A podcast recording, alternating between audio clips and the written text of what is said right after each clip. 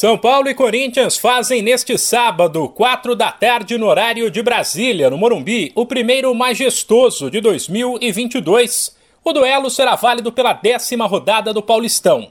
O tricolor ainda não está garantido no mata-mata, mas pode confirmar a vaga caso vença e a Ferroviária tropece diante do Santos.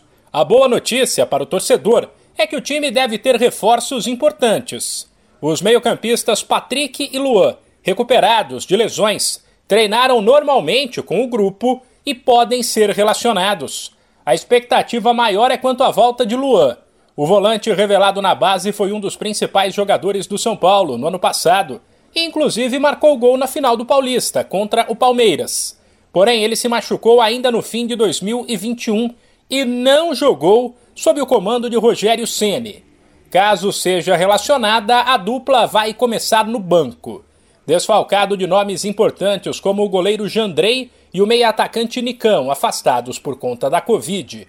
O tricolor pode atuar com Thiago Volpe, Rafinha, Miranda, Arboleda e Léo, Pablo Maia, Nestor e Gabriel Sara. E na frente Rigoni, Caleri e Marquinhos.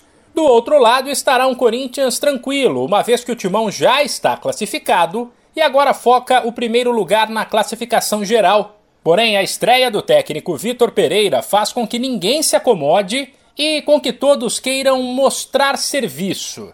O último treino antes do clássico será na tarde desta sexta, mas já se sabe que o volante Rony, com um problema muscular, dificilmente será relacionado. Com todos os principais nomes à disposição, o Corinthians deve entrar em campo no clássico com Cássio Fagner, João Vitor Gil e Piton, do Queiroz, Paulinho, Renato Augusto Juliano, William e Roger Guedes. De São Paulo, Humberto Ferretti.